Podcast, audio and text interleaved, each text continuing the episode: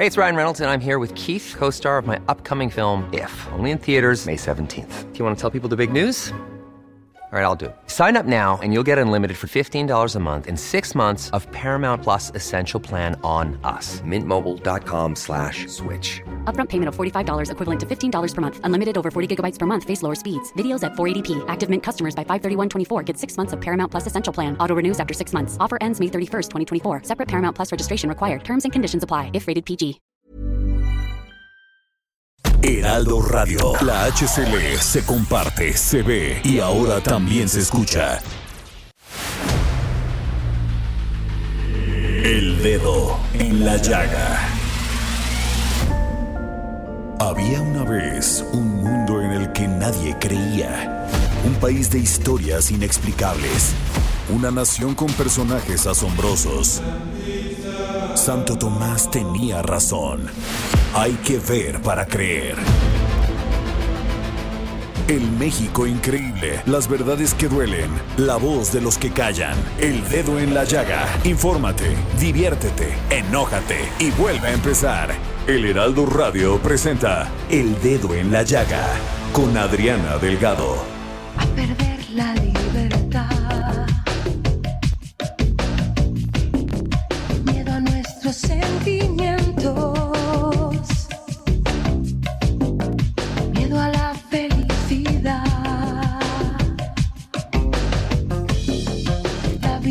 No está muerta.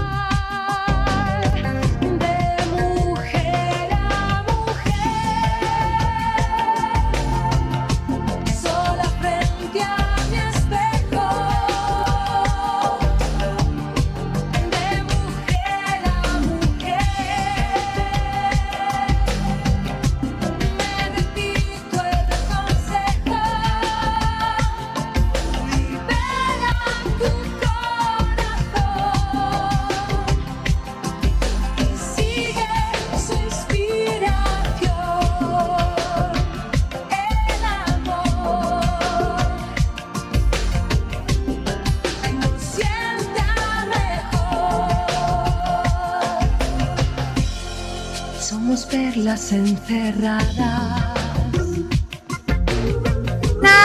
¿cómo están? Qué gusto saludarlos. Y así iniciamos con esta canción de Mujer a Mujer de Marta Sánchez este miércoles 2 de septiembre del 2020. Y bueno, esta canción llama a la reflexión de cómo hacer valorar la dignidad a favor de los derechos de la mujer, como promover el respeto y no la discriminación sexista donde se generan los maltratos físicos y psicológicos. Y, y déjenme decirles que acaba el Tribunal Electoral de la Federación de dar una, una información muy importante porque el presidente Andrés Manuel López Obrador se había opuesto a que le quitaran sus spots, eh, bueno, que saliera todo lo relacionado a las mañaneras en Coahuila y en dónde más, Jorge. Y en Hidalgo. En. Hidalgo. ¿Y qué dice el tribunal? El tribunal deja sin efectos el pronunciamiento del INE sobre la suspensión de la transmisión de conferencias matutinas del presidente Andrés Manuel López Obrador en Coahuila y en Hidalgo. O sea que los deja sin efectos, entonces se podrán este, transmitir las conferencias mañaneras del presidente en Ajá. los dos estados. Oye, y también este el presidente dijo esta mañana que pues acusa al Instituto Nacional Electoral de querer censurar al gobierno por exigir que se retire el spot donde menciona al Papa Francisco. Aseguró que si bien cumplirá el mandato, acudirá al Tribunal Electoral para interponer una denuncia. Además, criticó al INE por buscar suspender las mañaneras en los estados donde habrá elecciones, si las conferencias son para informar, no para hacer propaganda.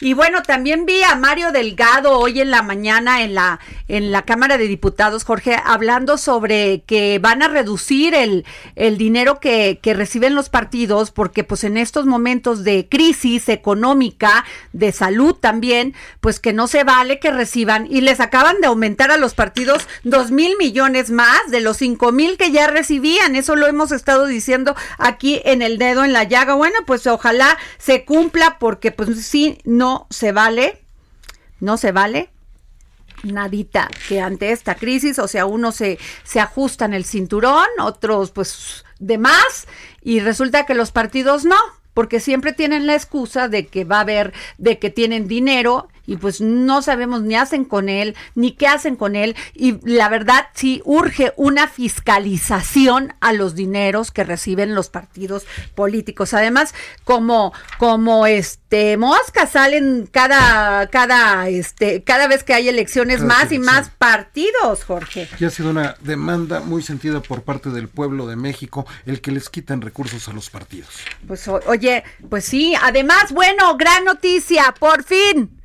Por fin hay humo blanco en la Cámara de Diputados y se pusieron de acuerdo, claro, con sus abstenciones y con y con también con sus negativas, pero este oposiciones en contra. Dulce María Sauri Reancho, la diputada Dulce María Sauri Reancho es la nueva presidenta de la mesa directiva de la Cámara de Diputados. ¿Qué tal? Ah, Ayer hablamos con ella. Así es, hablaste el día de ayer con ella, se suponía que ella iba a estar el día de ayer, pero ya ves como el PT, bueno, no, no todo el PT, sino nada más el diputado Fernández Noroña, pues eh, dentro de su ambición de querer presidir la Cámara, pues lleve, estiró un poco la liga y fueron 313 votos a favor, 123 en contra y 21 abstenciones, como quedó la votación. Oye, y también anunció el presidente Andrés Manuel López Obrador que la distribuidora de medicamentos, esta nueva empresa que, que pues, se va se va Va a a, conformar, a conformar en el gobierno federal para distribuir los medicamentos, porque ya saben que el presidente dijo que había mucha ratería y mucha corrupción, ¿sí? Pues el titular será Pedro Centeno, sin mencionar a David León, bueno, ni siquiera este dijo nada, ¿no? Y además el presidente defendió su segundo informe de gobierno, gobierno, perdón, resaltando que muchos adversarios lo criticaron porque dijeron que fue una mañanera más. Pues sí, constantemente estamos informando. Y eso sí es cierto, ¿eh?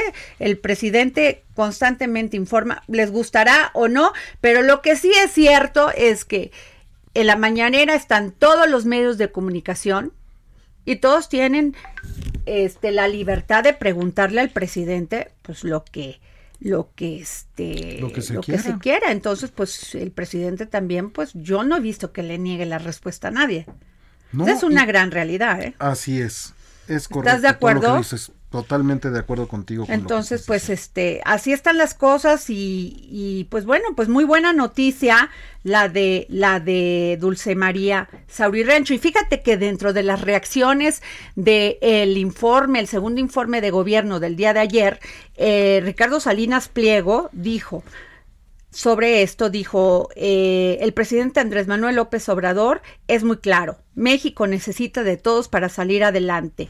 Y destacó varios puntos dice respeto y coincido con el presidente en la que debemos mirar hacia adelante. Lo esencial está en erradicar la corrupción y evitar delitos en el futuro. El juicio a los expresidentes no es conveniente a menos que por consulta ciu- ciudadana así se decida eso dijo Ricardo Salinas en su tuit referente al informe presidencial. Y bueno, Jorge, pues uno de los puntos muy importantes es que pues en el tema de la economía todavía pues estamos así como como pues eh, en suspenso, no sabemos porque nos dicen que, se, que, que si ya recibimos las remesas y ayer yo escuchaba con mucha atención a Luis Niño de Rivera que decía que bueno, gran parte de la economía pues ha podido este salir adelante porque por el tema de la de lo del campo, ¿no? Los precios de garantía, las remesas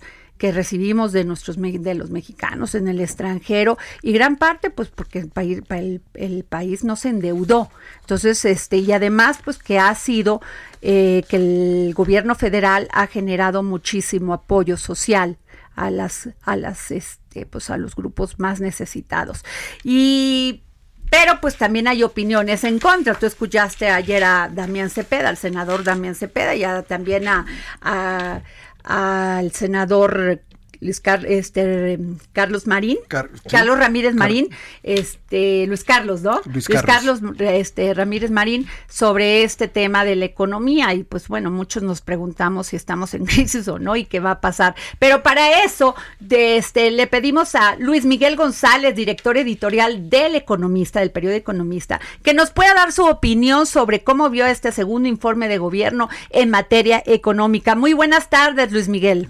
Eh, muy buenas tardes, Adrián y Jorge, ¿cómo están? Muy bien, gracias. Oye, pues ¿cómo viste? Porque dicen que se crearon 93 mil nuevos empleos, ¿sí? O sea, pero que se perdió, o sea, sí se perdieron como un millón. Entonces ahí como que no, no, no la tengo muy clara. Luego que recibimos de enero a julio 22 mil mi- o 822 millones de dólares de remesas y 3 mil de, y en julio 3 mil 531 millones de dólares, o sea, 7.2% más que en el mismo, del mismo mes del año pasado. Este Luis Miguel, ¿tú qué nos puedes decir? ¿Qué va a pasar? Eh, creo que la gran pregunta es esa, ¿qué va a pasar? Y si me apuras, tiene, ah, hilando con el comentario que hacías tú, es la gran pregunta es en qué momento de la crisis o de la recuperación estamos. Ajá. Eh, en buena medida, yo diría que el momento definitorio es el segundo semestre. Eh, tenemos muy clara la imagen del retrovisor y es el primer semestre fue terrible. Ajá. Eh, los números, yo diría, son abismales en México y en todo el mundo. La caída de 10% en el segundo en el primer semestre, pues es parecida, valga la valga las diferencias entre diferentes economías, a la que vivieron países del primer mundo como España, como Italia, parecida a la que está viviendo en Sudamérica, Brasil, etcétera. Cuando nos cuando tratamos de hacernos una imagen de cómo viene el segundo semestre, yo diría que hay dos cosas que sabemos claramente. No vamos a tener una recuperación vigorosa en el sentido de no se va a recuperar todo lo que se cayó en el primer semestre, ese es un hecho, en parte por lo fuerte que fue la caída del primer semestre, pero además por la incertidumbre sobre muchas variables. La más importante es salud. Eh, mientras no esté resuelto el tema de salud, es imposible pensar en una recuperación económica. ¿Por qué? Porque hay sectores completos que requieren que efectivamente haya condiciones de normalidad y no de nueva normalidad. El turismo, por ejemplo, claramente, la industria de los espectáculos, obviamente no puede operar mientras haya riesgo de contagio. En ese sentido, yo diría, el presidente, desde mi punto de vista, se le pasó la mano de optimista en el mensaje de ayer por, por una razón muy simple. Todavía no está claro que venga esta recuperación. Ajá. ¿Cuál es el problema de este optimismo? Que me parece que más pronto que tarde el gobierno tiene que pensar en un plan de reactivación o un plan de mitigación para sectores o regiones muy afectadas. Ajá. Eh, ¿Qué entiendo por un plan de reactivación o un plan de mitigación? Se puede hablar de reactivación para la parte de la economía que ya está caminando o corriendo. Exacto. Tú mencionabas, Adriana, Ajá. agroalimentario. La verdad es que agroalimentario de exportación ni siquiera ha vivido crisis como tal. Trae muy buenos números en el primer semestre.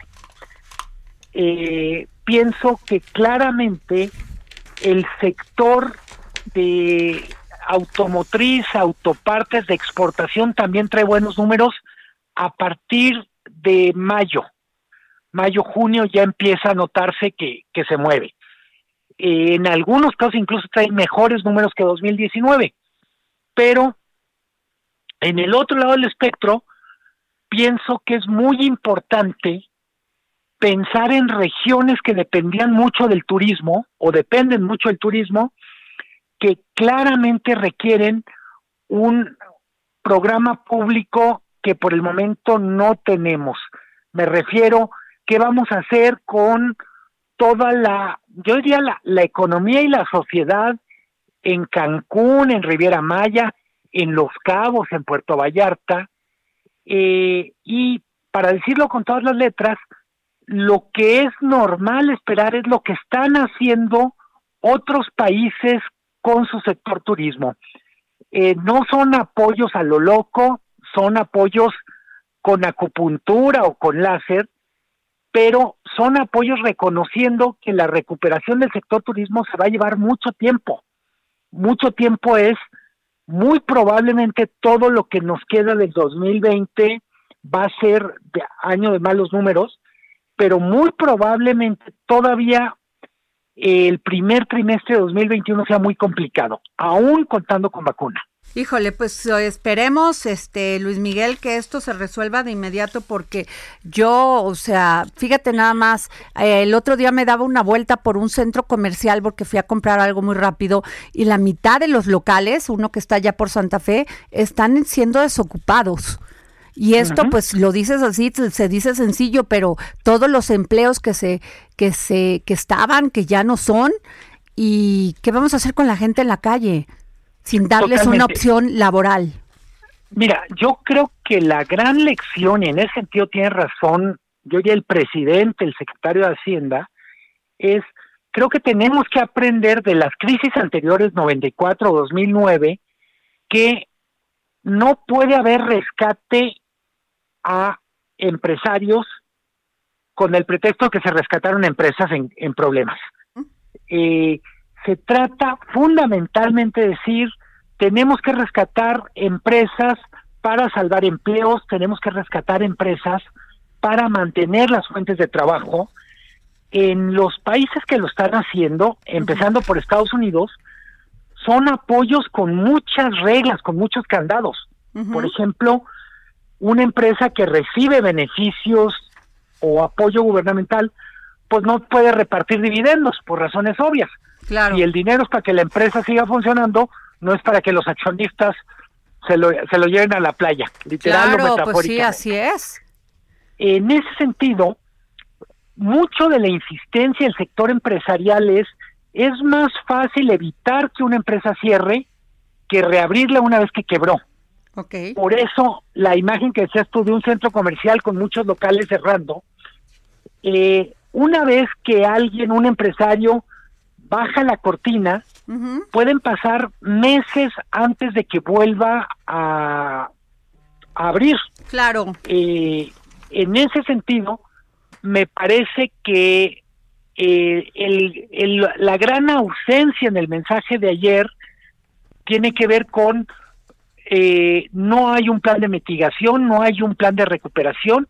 Yo diría, es normal eh, que el presidente sea una especie de optimista en jefe le toca emitir un mensaje positivo. Uno se puede imaginar en la empresa el director general, Ajá. eh, pues básicamente el mensaje tiene que ser de ánimo, etcétera. Pero si el mensaje de optimismo se mezcla con estamos tan bien que no hay nada que cambiar, me parece que eh, es el mensaje inadecuado. Creo que Pues hay bueno. muchos ajustes que hacer. Sabemos ahora cosas que no sabíamos cuando empezó la pandemia y a partir de estas nuevas realidades, de estos nuevos conocimientos, creo que se puede tener una política pública muy enfocada para que la, diría, para que la crisis sea menos severa, menos larga, Ajá. o que la recuperación sea más rápida. Muy bien. Pues a ver qué pasa, Luis Miguel. Pues si nos permites, te vamos a seguir este, molestando para que nos sigas dando tus valiosas opiniones aquí en el dedo en la llaga. En ninguna molestia, con mucho gusto. Gracias, pues tuvimos a Luis Miguel, eh, eh, quien es este González, quien es el director editorial del periódico Economista. Y vamos también con uno de los puntos también que se llevaron a cabo, que se comentaron mucho el día de ayer, inclusive tuvimos a Viviana Belsazo, que es experta en seguridad también, comentando este, a ver si se habían cumplido las metas, porque yo creo que un, un gran debe que tiene el gobierno federal, Jorge, es el tema de la seguridad. Y es por eso que tenemos, eh, agradecemos mucho a Alejandro Ope, analista de seguridad, autor de la columna Plato Plomo en el Universal que nos conteste la llamada. Muy buenas tardes, Alejandro. Buenas tardes, Adriana. Buenas tardes al auditorio. Oye, Alejandro, pues uno de los grandes temas que pues que la gente como que sigue reacia a creer que vaya todo mejorando es el tema de la seguridad. ¿Tú cómo lo viste este informe? Pues mira, el presidente está buscando desesperadamente buenas noticias, ¿no? Em, entonces mencionó una supuesta disminución en algunas categorías de delitos, pero bueno, no mencionó pues el hecho de que pues, hay una pandemia, ¿no? Y que como, como tal, como hay una pandemia, se reduce la movilidad de las personas, cambian los patrones ¿no? de comportamiento de las personas y por lo tanto se reducen los delitos, sucede en todo el mundo. Y además que, además que se ha reducido de un doble efecto, también se ha disminuido, han disminuido no solo los delitos, sino han di- disminuido los de las denuncias por temor al contagio. ¿no? No, eso. No mucha gente se va a ir a meter a un a una agencia del Ministerio Público tres o cuatro horas cuando hay la posibilidad de, ser- de acabar contagiado con por coronavirus. Entonces, segundo efecto. Eh, de hecho, lo que dijo, bueno, nada más, en algunos sí han, sí han aumentado los, los, la, incidencia, en el homicidio, ok, entonces el que sí medimos bien, en el que hay eh, baja cifra negra, ahí sí ha aumentado. Eso da señal de que pues, realmente la disminución en los otros delitos, donde la cifra negra es de 94, 95, 99%, pues, realmente ese es un pues, es más un artefacto de, de cómo se mi- re- mide y se registran los delitos que que otra cosa.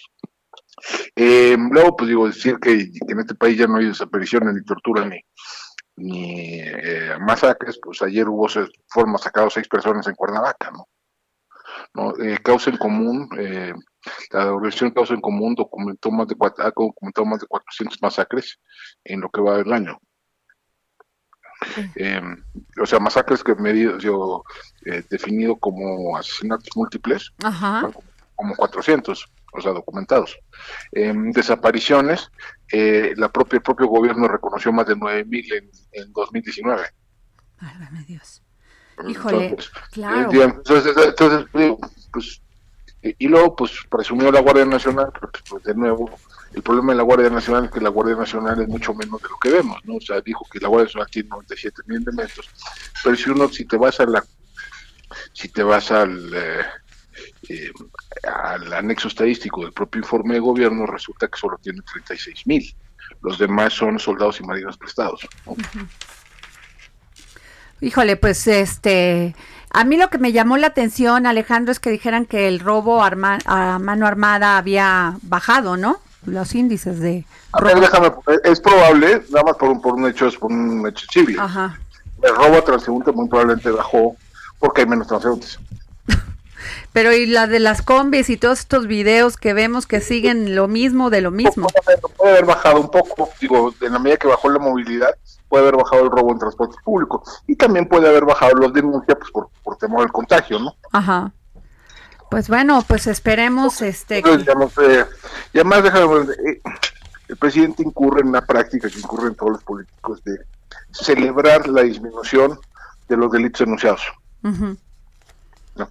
Eh, eso no es buena noticia. O sea, en un país donde el 94% de los delitos no se denuncian, no es buena noticia que se estén denunciando menos. Ok. O sea, lo que eso, eso refleja más una pérdida de confianza en la autoridad que una disminución del, del, del fenómeno subyacente. Claro, tienes toda la razón, es cierto. O sea, porque el- en un país que no tiene esa cultura de la denuncia y además miedo, porque pues si te va peor si vas a denunciar, No, y además, y además digo, barreras burocráticas. ¿no? Y además con esto de, de que hasta que sea culpable, pues salen al otro día en lo que demuestran, No, investigan no, y todo.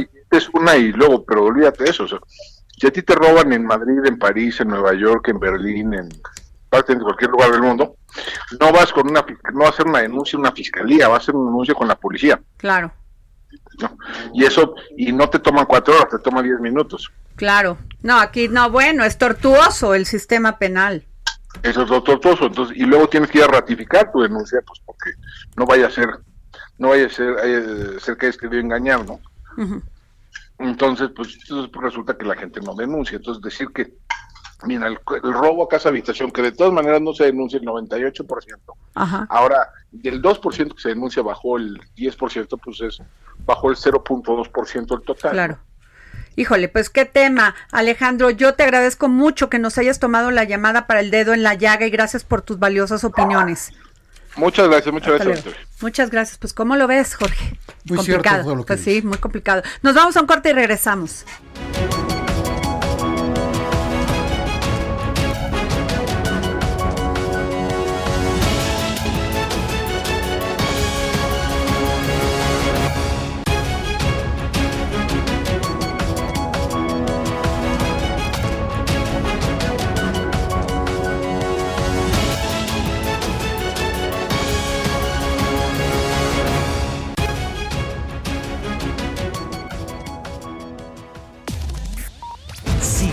Adriana Delgado en su cuenta de Twitter, arroba Adri Delgado Ruiz. Además, te invitamos a enviar tus opiniones y comentarios en texto o por mensaje de audio a través de WhatsApp al 55 2544 3334. Y si quieres escuchar El Dedo en la Llaga de El Heraldo Radio, en cualquier momento y donde quiera que te encuentres, descarga el podcast disponible en Spotify y iTunes. Heraldo Radio.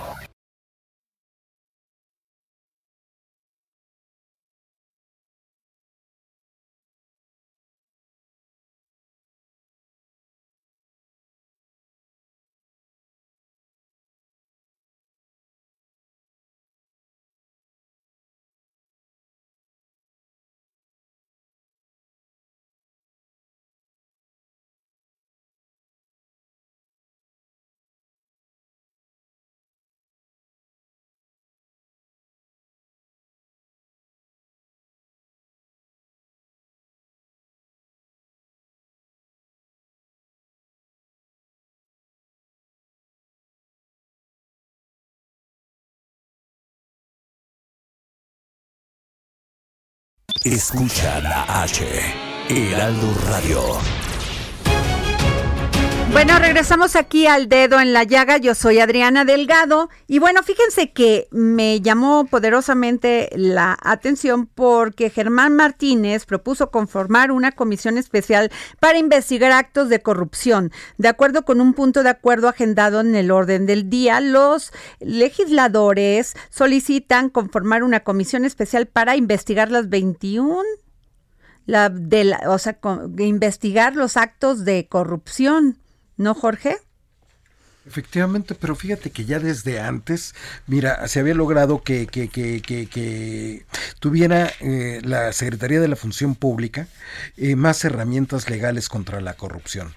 Eh, esto fue un logro por parte de la secretaria Irmeréndira Sandoval en julio de 2020 tras una contradicción de tesis promovida por, por ante la Suprema Corte de Justicia de la Nación. Se determinó que la función pública es autoridad competente para sancionar faltas administrativas graves cometidas por personas Claro, fue un eso fue un de éxito de, de la de la 2017. secretaria de la Función Pública. Entonces no entiendo para qué quieren hacer una comisión para investigar los casos de corrupción. Mira, cuando O sea, quieres como- que algo no proceda, inventas una, una comisión o creas una Pero fiscalía ¿no crees que ¿no? nuestros legisladores debe- deberían de hacer otras cosas mucho más importantes? Por o sea, pues si ya esa tarea es de la función pública, pues, y luego de la fiscalía, pues ah, este meterlos a la cárcel. Hemos visto lo que ha pasado con todas Bueno, las así de fiscalías, llano. ¿no? Así de llano es el tema, ¿no? Así es. Oye, Jorge, y bueno, ah, ho- hoy nos toca, bueno, y además, fíjate que hay una, eh, fíjate que es muy importante este comunicado que, que hizo a bien enviarnos el Consejo Coordinador Empresarial. ¿De qué se trata? Cuéntame. Fíjate que ellos dicen que necesitamos una nueva dinámica de colaboración IP-gobierno para atender los impactos en de pandemia en el sector salud, pero arrancan diciendo, como tú lo decías al principio del programa, que particularmente el país necesita contribuir en, en- en- en propuestas y fomentar eh, colaboración con el gobierno, ¿no? Particularmente, pues lo que tú decías, hay dos, dos, dos vías. Una es la economía y otra es la cuestión de salud. ¿No? Claro. Entonces, con, con la nueva reagrupación, organización que, que, que se le va a dar precisamente a este sector, al de salud, con la nueva adscripción que tiene la COFEPRIS, se va a poder agilizar, ellos piden que se agilice todo el acceso a México de un mayor número de medicamentos, de dispositivos médicos, de insumos que son útiles No, bueno, pues para ahí está, oh, qué bueno, COVID, ¿no? qué bueno, porque ahí están los niños con cáncer, siguen con esas deficiencias, o sea, siguen sin atender. Yo te juro que muero de tristeza cada vez que veo un tweet o leo alguna información donde donde niños directamente ya ellos hablando que necesitan su medicamento, Jorge. Así es. Y lo que piden este el Consejo Coordinador Empresarial es de que se comprometa también el gobierno con este nuevo proceso licitatorio que va, se va a coordinar por, por, la, por, la, por la UNAPS, que, que, que la compra de medicamentos y los dispositivos médicos sea en completa transparencia. Eso es lo que ellos están pidiendo y están pidiendo que tengan todos los puntos cubiertos. Se necesitan cuatro, pun- cuatro mil puntos de contacto a lo largo y ancho del país. Así es. Es lo que ellos piden para Bueno, poder. uno salir de los de grandes esto, ¿no? puntos fue de lo que en, en- en el informe del presidente fue todo este tema del de los hospitales, ¿no? Así Cómo es. se tuvieron que unir otras instituciones pues, para hacer, para poderle hacer frente a esta pandemia. Y ellos no se hacen a un lado, sino que dicen el gobierno, las autoridades sanitarias y el sector privado en salud, pues tienen gran parte de la responsabilidad para que juntos puedan desarrollar una dinámica de colaboración que pueda ayudar a salvar más Pues sí, vidas, ¿no? pues muy bien, muy bien por el Consejo Coordinador Empresarial. Oye, Jorge, y bueno, pues hoy es día de don Pepe Carreño, periodista especializado en temas internacionales y editor de la sección Orbe. Y yo le tengo un chisme a don Pepe. El dedo en la llaga por el mundo con José Carreño.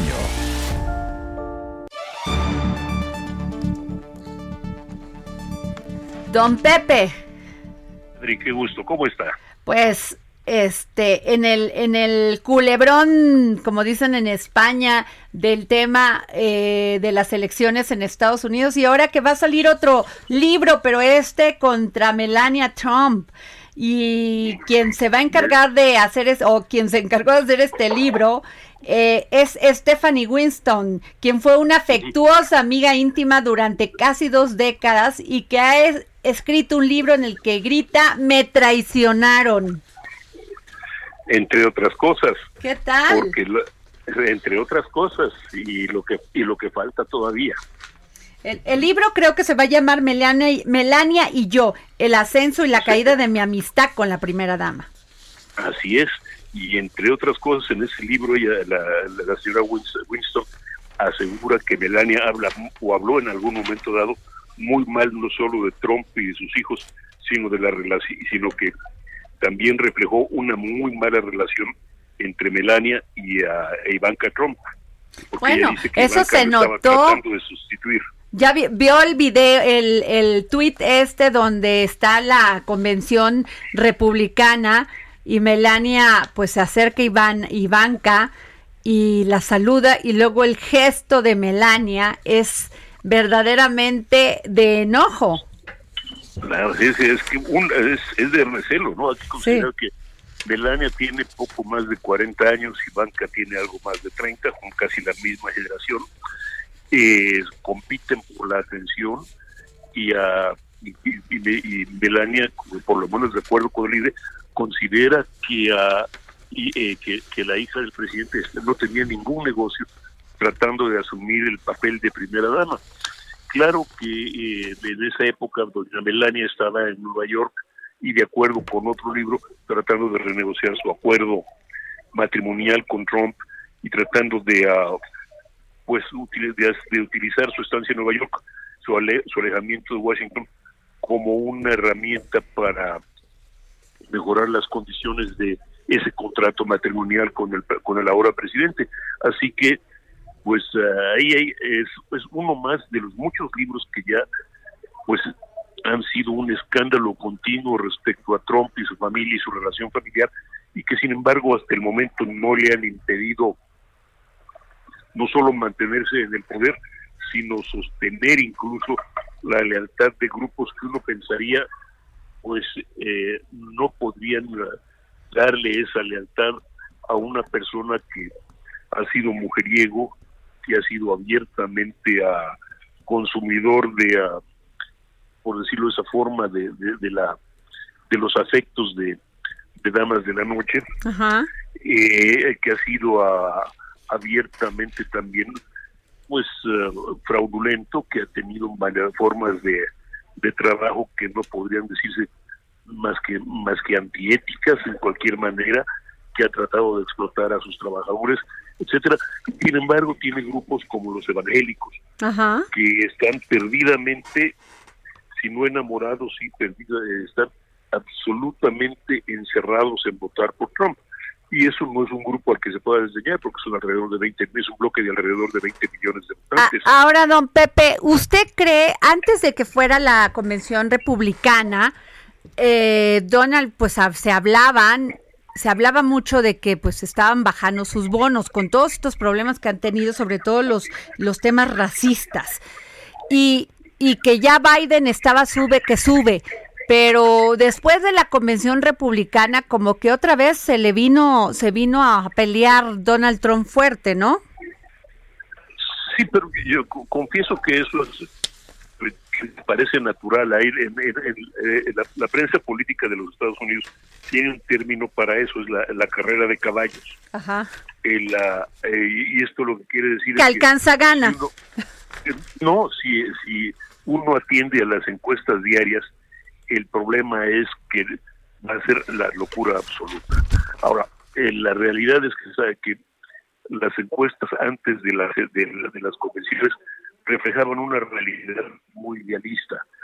Ahora reflejan, pues, ah, una realidad realista, si se quiere decir de esa manera. Y en esa posibilidad realista, sin embargo, hay dos cosas, tres, si me permite. Número uno, y hay una, las bases de los demócratas y los republicanos ya están definidas, están tratando, disputándose ahora por el centro, por los votantes que están en el centro del abanico político estadounidense. Es, ah, se calcula en términos generales que un tercio del electorado es republicano, un tercio del electorado es demócrata y el resto es independiente, o más o menos independiente, y es al que se dirigen. En segundo lugar, ahora es el momento en que vienen las promesas, sale el poder de la presidencia, después de todo, Trump utilizó el escenario de la Casa Blanca, el monumento a Washington para presentarse, eh, utilizó todas las prerrogativas del poder presidencial para, para hacer sus discursos y presentarse al público estadounidense. Eso, eso tiene un impacto también. Y sobre todo que el presidente Trump está jugando en alguna medida el mismo, ah, o, o por lo menos un script muy similar al que tuvo en 2016 y al que ocurrió en 1968. Hay- Trump se está presentando en momentos de, ah, de, intranquilidad social, en momentos de manifestaciones, en momentos de, de- de marchas por justicia racial y por justicia social, eh, se está presentando o tratando de presentarse como el hombre de ley y orden. Estamos hablando de 68, hubo manifestaciones por la guerra de Vietnam, hubo manifestaciones por justicia social, por justicia racial, hubo los asesinatos de Martin Luther King, de Robert Kennedy, hubo disturbios evidentemente y Richard Nixon se presentó como el candidato de la ley y el orden, el que prometió orden, el que prometió legalidad, no digamos cómo terminó en el 74, que es otro negocio, eh, pero él se presentó en ese momento como tal. Y hoy. Trump está tratando de hacer ese, ese- ese mismo juego con eh, el agrama- con el agregado de que en el 2016 Trump se presentó como el salvador ah, ante la posibilidad de ilegalidades, como el salvador ante la Muy posibilidad de, de, de, de, de- exigencias de grupos racistas, de grupos raciales, sobre todo, y de minorías, sobre todo, co- como salvador ante las demandas de grupos como las minorías sexuales y, por supuesto, del- de las feministas. Claro. Y entonces se está presentando como el obstáculo, el baluarte entre los estadounidenses promedio las demandas de esas de esas minorías. Que es cierto que no es cierto es otro negocio, ese es lo que está presentándose. Y sin embargo, aunque se está apretando la, eh, la- las encuestas, por lo menos en la parte diaria, sigue perdiendo, sigue abajo en las encuestas y peor todavía, está abajo en las encuestas que le interesan en estados como Wisconsin, como Minnesota, como Ohio, e incluso Florida y Texas tiene alguna desventaja o está compitiendo y que son estados donde antes eh, no había duda de que iba a ganar, pero ahora está tratando de aprovechar los disturbios en Minnesota, los disturbios en, en- en- en- el estado de Washington para presentarse como candidato de ley y orden. Sin embargo, los americanos también hay que decir, ahora son un poco más sofisticados. Ok. Es decir, vieron, vieron a Trump, sí, demandar que se despejara un parque frente a la Casa Blanca de manifestantes pacíficos para que él pudiera hacer una foto. Es esto es retratarse frente a aquella famosa foto Claro. con la Biblia frente a la iglesia. Está viendo cómo está muy transparentemente tratando de a- alegar que es el candidato de ley y orden cuando al mismo tiempo está dándole aliento a grupos racistas, a grupos a- a- de conspiración, etcétera. No digo que no va a ganar, Bueno. está en lo posible, Ajá. Pero no va a ser tan simple como parece y de hecho los estadounidenses, o por lo menos algunos, se están preparando para un escenario en el que tal vez Trump Pues, parezca ok. estar ganando el día primero, el día 3 de noviembre, pero acabe perdiendo por ahí del día 5 o el día 6 cuando se acaben de contar los votos por correo. Uy, pues muchas gracias, don Pepe. Sin duda alguna nos acaba de hacer todo un análisis en lo complejo que va este tema electoral en Estados Unidos. Le agradezco mucho y pues nos vemos la próxima de- semana, don Pepe Carreño. Gracias. Adri, muchísimas gracias. Gracias. Y pues nos vamos con Claudia Juárez y hablemos de tecnología, ¿no, Jorge? Hablemos de tecnología con Claudia Juárez.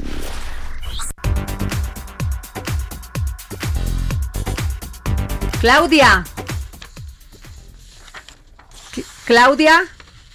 Uy, aquí estos muchachos no saben el tiempo de la radio, Jorge. Pues bueno, Adri, a ver, Claudia, ¿cómo estás? Bien, gracias. Aquí en miércoles de Hablemos de Tecnología y pues hoy vamos a hablar de un tema muy importante que es la brecha digital y su impacto en las mujeres o la equidad de género que sigue, pues to- todavía estamos muy lejos y es que eh, el acceso no solo se mide solo en el acceso al servicio, sino también a los dispositivos electrónicos. Ajá. Y te voy a dar un número súper interesante. De acuerdo con el Foro Económico Mundial, se van a requerir 257 años para llegar a la igualdad en empoderamiento económico de las mujeres en el mundo. Estos años serían el equivalente a la duración de la época colonial en México, que fue de 1521 a 1821, para que te des una idea más o menos de la distancia en la que nos encontramos todavía para que podamos alcanzar esta equidad de género. Y pues todo esto está directamente relacionado con el Internet, pues este se ha convertido en un habilitador de derechos y de oportunidades, pero seguimos estando mal, pues México ocupa el penúltimo lugar en inclusión laboral y tampoco la verdad es que este avance que hemos tenido, pues tampoco se ve reflejado en mejores oportunidades o desarrollo. Y eso me parece interesante comentarlo porque tú eh, en el programa siempre has estado como muy en pro del derecho de las mujeres, en el empoderamiento, y pues la tecnología es un habilitador fundamental. Otro dato también interesante es que las empresas nacionales tienen 10 puntos porcentuales menos mujeres en su plantilla laboral respecto a las empresas transnacionales.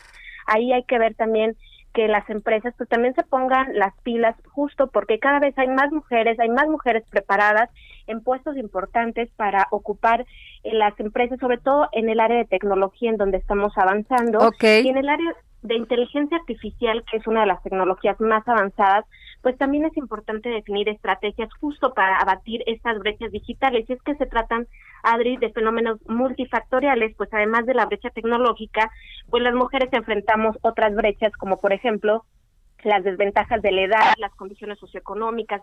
Las mujeres que viven en las zonas rurales no cuentan ni mínimamente con las oportunidades que tienen las mujeres eh, que viven en las urbes, que ya de por sí son mínimas, entonces pues bueno, ahí hay todo un tema en el que debemos de trabajar y la tecnología pues justamente eh, bien aprovechada también puede ser un impulsor para nosotras las mujeres en la que podamos reconvertir los negocios. Aquí es fundamental eh, aliarnos de la tecnología. Para que sigamos eh, pues impulsando el empoderamiento de las mujeres, de Muy los bien. nuevos negocios y de las nuevas tecnologías. Gracias, Claudia. Pues muy interesante lo que nos dices y ojalá así sea, ¿no? Exactamente. Gracias, Claudia Juárez. Muy amable. Oye, y fíjate, Jorge, que te acuerdas de esto de la API y este debate que se hizo sobre el tema si habían dado una concesión para que administraran la aduana en Veracruz? Sí, por supuesto. Que si no era del gobierno, que si era del gobierno, que que, si había 100 mentiritos. Bueno, pues hoy, hoy Rosa Isela Rodríguez, encargada de, de las aduanas, dijo que con presencia de Cuitláhuac García, el gobernador de Veracruz, Veracruz, to- sí. se tomó protesta al almirante Rommel Ledesma Avaroa como titular de la API Veracruz con designa- por designación del presidente de México. Entonces, ¿quién ¿Era designó o al no otro? era para estatal? ¿No? Pues parece que sí, tú. Parece que sí, ¿no? Que sí pertenecía al gobierno, a Pues final parece de cuentas. que sí, tú. Pues oh, resulta que se armó un debate, ¿te acuerdas? Pues qué bueno que informaron ya bien al señor presidente y que tenía facultades para Pues sí, nombrar o no caramba, a quien estuviera al frente. Y luego te voy a decir otra. El 9 de, de este mes va a estar en la mañanera Arturo Herrera para que pues hable en la mañanera ante los periodistas de todo lo que va a ser el presupuesto de egresos de la federación. ¿Cómo ves? Pues ojalá que traiga todo lo que esperamos todos los mexicanos. ¿Por qué? ¿Qué esperas tú? Yo espero que haya dinero en el sector salud. Ajá. Espero que haya dinero en la, en la cuestión de educación, porque aquí la parte egoísta tengo dos hijos, entonces espero ahí que, que, que le den fuerte porque es lo único que pueden tener para tener una, para poder escalar en la pirámide social, que es la educación, que es lo único que se puede. Ajá. Espero que haya dinero para, para la seguridad. Porque pues, ¿para qué quieres tener dinero si te lo van a quitar y hasta puedes perder la vida? Claro. Oye, pero también lo que es importante es que el presidente dijo que no va a haber más impuestos. Eso me tiene un poquito, Más porque tranquilos. después de que escuché que querían meter impuestos a las herencias, que ya para- en las herencias ya hay impuestos, ¿no? Y muy fuertes. Sí, muy fuertes, Y ¿no? muy Casi fuertes, tienen que pagar DCR y no, sé qué y más. le tienes que pensar para dejar algo, tienes que darle la vuelta y decir, ah, no, ahora lo dejo en Bueno, aunque dijo tal, el presidente Andrés Manuel López Obrador, manifestó que los impuestos en términos reales no deben de aumentar, solo lo que corresponde a la inflación. No, bueno, No. tenemos, no, bueno, no, por favor. En el caso de los refrescos, productos industrializados, cigarros y alcohol, siempre se ha establecido como norma el aumentar los impuestos para que el gobierno tenga dinero y pueda llevar a cabo campañas contra el alcoholismo, el tabaquismo y los productos chatarras, pero él, pues, él no está de acuerdo con eso. Bueno, ¿No? pero así siempre lo habían hecho para desincentivar este completamente, pues todas estas, erradicar estos vicios, estos malos hábitos que tenemos algunos. Fíjate que también dijo lo que yo te decía del INE, que el año pasado el Poder Legislativo redujo mucho sus gastos. Espera que esto se repita. En el caso del INE hay dos partidas, las que tienen que ver con los gastos de operación para organizar elecciones y la partida para el financiamiento de los partidos políticos. Ya hay una nueva iniciativa para reducir el presupuesto con esta finalidad, que fue la que dio a conocer hoy Maro, Ma- este, Mario Delgado. Efectivamente, y, y- y deberían de explorar como estaba en Moctezuma la cuestión digital. No sé por qué no quieren explorar. ¿Te imaginas qué barato nos saldría el costo del voto si lo pudiéramos tener digital? Así es. Pues sí, o sea, pero como no hay confianza y nadie confía en nada, y ya viste, hay, sí, o sea, todo este show, definitivamente la mejor persona que podía ser el preside la presi- presidente o presidenta de la, de la mesa directiva de la Cámara de Diputados era Dulce María Sauri. Pero bueno, y además les tocaba por ley. Les tocaba ¿Sí? por ley y aparte pro- propuso el PRI una mujer. Mira, desde, de que, desde que fue gobernadora de Yucatán, una mujer con una gran trayectoria en la lucha por las mujeres, de las pocas que fueron a aquella cumbre de Beijing en 1995, este, que fueron representando a México, y una persona muy seria, muy pulcra en su, y muy íntegra. No, y conocedora del, del poder legislativo. Además, O sea, una creo gran que eso, independientemente de que si es el PRI, del PAN o de Morena o no, es una mujer seria y profesional. Y yo creo que era innecesario ese desgaste. Claro. Pero bueno, finalmente todo el mundo tiene derecho. aspirar. Así es. que no estamos acostumbrados a estos tipos de debates y de guerras internas y nunca habíamos visto que se llevaran a diputados y los regresaran. Y eso me pareció de un desaseo terrible y ojalá los legisladores no lo vuelvan a hacer porque de por sí la opinión de la ciudadanía sobre los políticos es nefasta. Sí, Y como- todavía como aunado a eso, hacen estos shows, pues la gente dice ya basta. Sí, parecía capítulo de House of Cards, este, cuando era el congresista Underwood te trataba de llevar una votación, ¿no? Claro, no, pero pues, ahí ni siquiera veías que se jalaban, o sea, ah, como decía ayer, eh, bueno, lo decía Andrea Merlos, la jefe de Merlos, se hacía por lo oscurito y eran como más cuidadosos con las formas, que muchas veces las formas son fondo y más en política, pero, pero como lo hicieron esta vez, a grito, alzado, tuitazos, no tuitazos, o sea, Al estilo que- Noroña. al- pues Ah, mira, que- que- él tiene derecho a aspirar, Jorge. Ah, no, me parece un hombre y así es la democracia. inteligente, pero, pero pues así de esa manera, híjole, no. No, ahí Ah, al, al- ah. al grito pelado, Ah, sí, no. no, y insultando y bueno, todo este tema. No, ya no queremos eso en México. Queremos salir adelante, queremos un, un país con salud, con economía estable Así y es. queremos llevarnos bien todos entre unos y otros. Nos vamos. Jorge Sandoval, gracias por estar aquí en el Al dedo en la llaga y a mí también. Nos vemos mañana aquí a la misma hora por la 98.5 El Heraldo de México.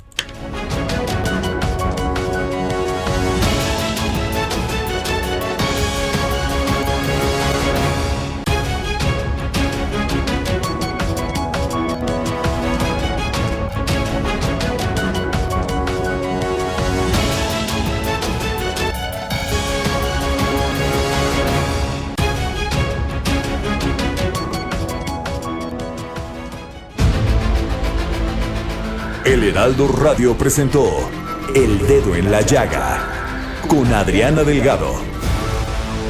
Heraldo Radio, la HCL se comparte, se ve y ahora también se escucha. Hey, it's Paige DeSorbo from Giggly Squad. High quality fashion without the price tag. Say hello to Quince. I'm snagging high-end essentials like cozy cashmere sweaters, sleek leather jackets, fine jewelry, and so much more. With Quince being 50 to 80% less than similar brands. And they partner with factories that prioritize safe, ethical, and responsible manufacturing. I love that. Luxury quality within reach. Go to quince.com slash style to get free shipping and 365 day returns on your next order. Quince.com slash style.